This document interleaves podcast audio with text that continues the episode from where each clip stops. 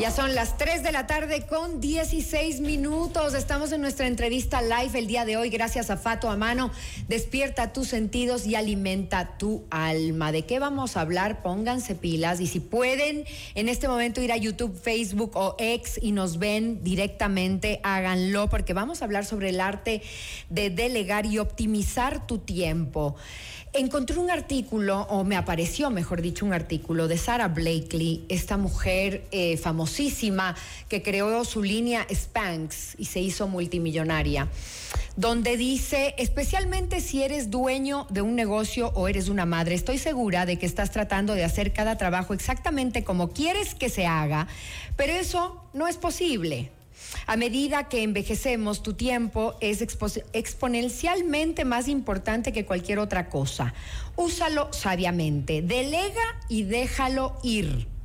Si alguien puede hacer el trabajo un 80% también como tú, así como tú podrías hacerlo, te ganaste la lotería. Me encantó este escrito y, a raíz de eso dijimos, tenemos que hablar de esto. Y nuestra invitada el día de hoy es Tatiana Macías, ella es PhD en Economía, doctora eh, con mención cum laude y máster en Economía de la Escuela Austríaca por la Universidad Rey Juan Carlos, actualmente es profesora y coordinadora de Introducción a la Economía en la School of Economics de la Universidad San Francisco de Quito. Un gusto tenerte en el programa. Gracias. Gracias por haber venido. Casi lo hacemos por Zoom, pero aquí está, en vivo y en directo. Gracias, doctora. Con muchísimo gusto, puedes decirme Tatiana. Muchísimas gracias por la invitación. Y sí estuvo un poquito complicado, pero bueno, aquí estamos. Espero que sea provechoso el espacio que vamos a compartir. Claro que sí. Tatiana, qué rico tomarnos este cafecito. Yo creo que delegar es un arte que se entrena como un músculo. ¿Qué opinas? Estoy totalmente de acuerdo contigo. Y mira, eh, justamente hablábamos con Marisol el otro día que a veces es bien difícil delegar. O sea, uno cree que solamente uno mismo puede hacer las cosas bien. Justamente conversaba con mi familia la semana pasada que me decían, tú cuando eras pequeñita, cuando eras bebé, cuando eras chiquita, tú decías, yo solita, yo misma, yo puedo. Y eso es algo, yo hago, exacto, con muy poca edad, uno va queriendo controlar más.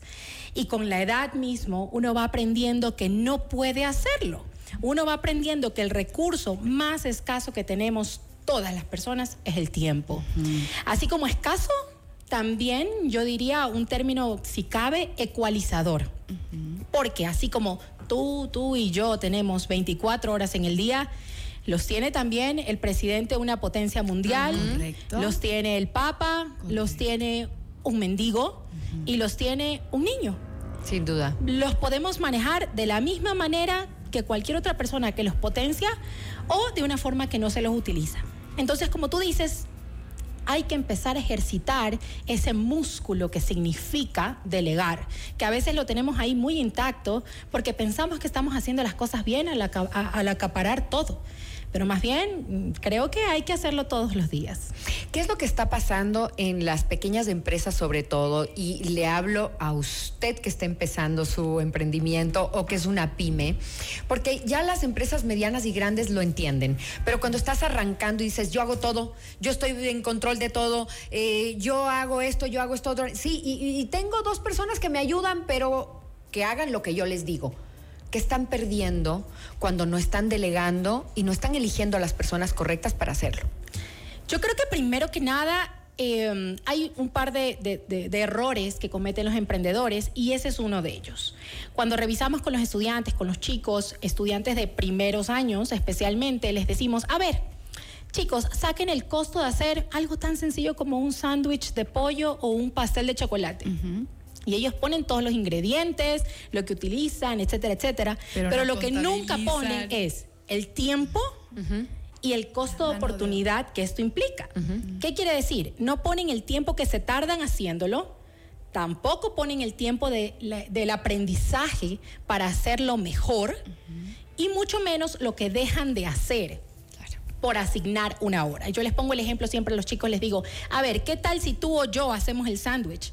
dejamos de utilizar una hora en la que podríamos ganar X cantidad de dinero. Pero pensemos que no somos ni tú ni yo, sino Lionel Messi o Bill Gates. ¿Cuánto cuesta una hora. hora de ese tiempo? Claro. Y ahí viene otro tema muy importante. La valoración subjetiva que se le da a la tarea. Mi querida Tati, tú dijiste algo que también lo repitió Marisol y que me parece importante cuando queremos delegar y es que no queremos soltar el control. Nos cuesta tanto, creemos que siempre lo podemos hacer bien, creemos que si nosotros no lo... Y vamos con cosas simples desde la casa hasta una empresa. ¿No es cierto? Viste que la mamá siempre dice como, yo lavo los platos, yo dejo esta la cocina, yo arreglo, porque pienso que si no lo hago yo, entonces no va a estar hecho como a mí me gusta. Lo vemos en casa, lo vemos en pequeñas empresas, lo podemos ver en grandes empresas. ¿De qué manera podemos empezar a trabajar nuestra mente para soltar el control y empezar a confiar que lo que estamos enseñando, porque si yo voy a delegar, tengo que enseñar, lo estoy enseñando bien? Yo creo que ahí es importante cuantificar tu tiempo porque un error que cometemos también los seres humanos en general es no saber cuánto vale nuestro tiempo. Entonces tú dices, a ver, mi hora vale 10 dólares, 5 dólares, 1000 dólares, lo que tú quieras poner, pero tú puedes hacer una comparación de qué es lo que tú podrías recibir con una paga por. Entonces, como tú dices, hay ciertas actividades que se pueden delegar, hay otras que lamentablemente no se pueden. O sea, yo no podía delegar estar en este momento aquí con ustedes. Entonces, al momento que la persona internaliza que puede dejar de perder menos de lo que ganaría, ahí tenemos la clave. Entonces, por ejemplo, ¿qué hacemos? Delegamos la crianza de los niños. Esto de aquí tú dices, bueno, es que para mí es muy importante el hijo, el sobrino, etcétera, pero habrá alguien que lo pueda hacer mejor que yo. Entonces tú prefieres irte a trabajar que produces X cantidad de dinero y con lo que recibes poder pagarle a alguien que lo pueda hacer mejor que tú, escuelas, niñeras, etcétera. ¿Y cómo delegar? Y acabas de decir algo clave. ¿Cómo delegar a la persona que con la que tú te sientas tranquilo como es el cuidado de los hijos, por ejemplo, que tú sepas que está haciendo un buen trabajo eh, y que al mismo tiempo te vas a trabajar y eso no te esté taladrando en la cabeza. Igual que una empresa, si yo le doy un puesto X a una persona que se haga cargo de las redes sociales, por ejemplo, no puede estar metido en las redes sociales chequeando que esté haciendo bien su trabajo porque entonces estoy haciendo el trabajo doble haciendo lo que tengo que hacer y controlando cómo no muero en el intento, que es lo ideal. Lamentablemente ahí viene un tema de prueba y error. Ahí sí vamos a, desgastarnos un poquito, no va a ser una cuestión perfecta porque no es que tú contratas a la primera persona o escoges la primera escuela y ya va a ser perfecto. Además, lo perfecto es enemigo de lo bueno, como hablábamos el otro día. Entonces, vamos a tratar de buscar aquella opción que primero que nada nos dé confianza Segundo, nos dé con esa confianza tranquilidad. Y es un proceso, yo creo, de permanente evaluación y, monitoreo. Así como tú le confías a una persona en las redes sociales, es totalmente cierto que no vas a estar cada cinco minutos revisando qué posteó, pero tal vez si haces un monitoreo al final del mes para ver cuál fue el impacto de, de las publicaciones o no sé si estuvo inadecuado algún contenido.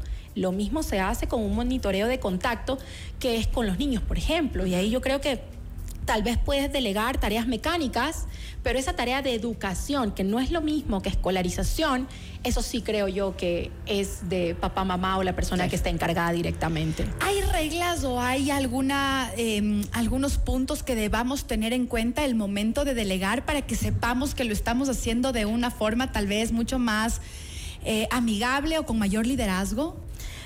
Pues cada uno puede sacar sus combinaciones, su receta, su, fórmula. Su fórmula pero estaba revisando algunos, algunos, algunas publicaciones y mencionaban que la primera cosa que debes hacer es así como un mea culpa, ¿no? Entender internalizar que tú no puedes hacerlo todo. Internalizar. Ese es el primer paso, como que si fuese un diagnóstico de cualquier cosa.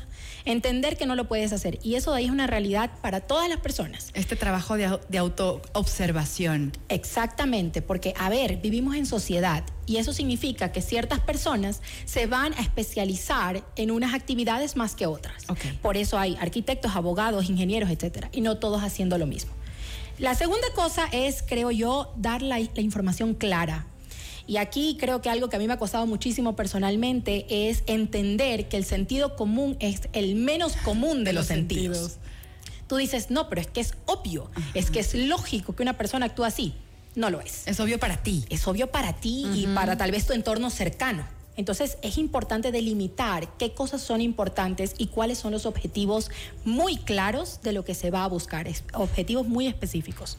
La tercera cosa, el monitoreo, el seguimiento, ver cómo las personas están respondiendo a esto y reconocer el trabajo y el logro que se está haciendo porque también es un proceso de feedback, de si haces, está bien, está mal, mejoremos aquí, mejoremos acá, o sigamos como lo estamos haciendo. Y por último, yo diría evaluar los resultados para sacar las conclusiones si esta persona sí está cumpliendo con, con las expectativas que nosotros nos hemos trazado. Ahora, y para ya ir cerrando, por, en, honor al tiempo, eh, doctora, te iba a decir Tatiana, no, Tatiana está bien, no le gusta que le diga doctora. No, no, no, es que en la universidad, bueno, yo trabajo en la San Francisco, ahí tenemos una política de que ni títulos ni usted.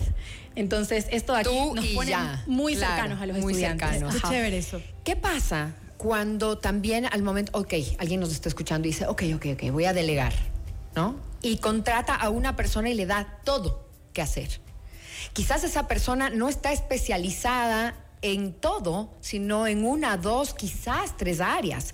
Y le empiezas a meter una carga laboral tremenda y a fin de mes cuando haces la evaluación dices no eres suficiente, no haces bien el trabajo y de pronto pasan a otra persona. Y no es que no hizo bien el trabajo, sino que tú le delegaste demasiadas cosas en las que no estaba especializada. Algo que justamente menciona la persona que mencionaste al principio, Sarah Blakely, es que nosotros debemos contratar o delegar aquellas personas que no nos sal, aquellas cosas que no nos salen muy bien, nuestras debilidades. Entonces, yo creo que es importante ir haciendo una prueba, ir poco a poco, porque también, o sea, va a ser muy abrumador que tú le endoses la responsabilidad total claro. de, una persona, de una empresa, de una organización y de una familia. Entonces, sí creo que es importante ir poco a poco hasta que la habilidad ya se vaya desarrollando y con la respuesta que tiene la persona a la que se, se le ha delegado la actividad, podamos ver si se puede probar con más actividades. O sea, es un tema de poco a poco y a veces nosotros decimos, pero es que yo puedo hacer todo esto en una semana porque, esta persona claro. no entendamos que las personas tenemos diferencias y que esas diferencias son también muy ricas en la sociedad. Muchísimas gracias por este cafecito, Tatiana. Estuvimos conversando con Tatiana Macías. Ella es máster en economía, PhD en economía y este nos estuvo acompañando para hablar acerca de lo importante que es aprender a delegar y a optimizar nuestro tiempo. ¿En dónde te encuentran en redes sociales, Tatiana? Bueno, me pueden encontrar en ex antiguo Twitter en TS Macías y ahí estamos también en la universidad con muchísimo gusto. Claro que sí, ustedes ya lo saben, se pueden repetir si llegaron tarde o si es que creen que a alguien le va a servir, le va a ser muy útil esta conversación. Eh, nos encuentran en YouTube, en Facebook y en X, en todas las plataformas de FM Mundo pueden compartir esta entrevista y todas las de la radio. Nosotros continuamos con más con nuestro delicioso cafecito de todas las tardes.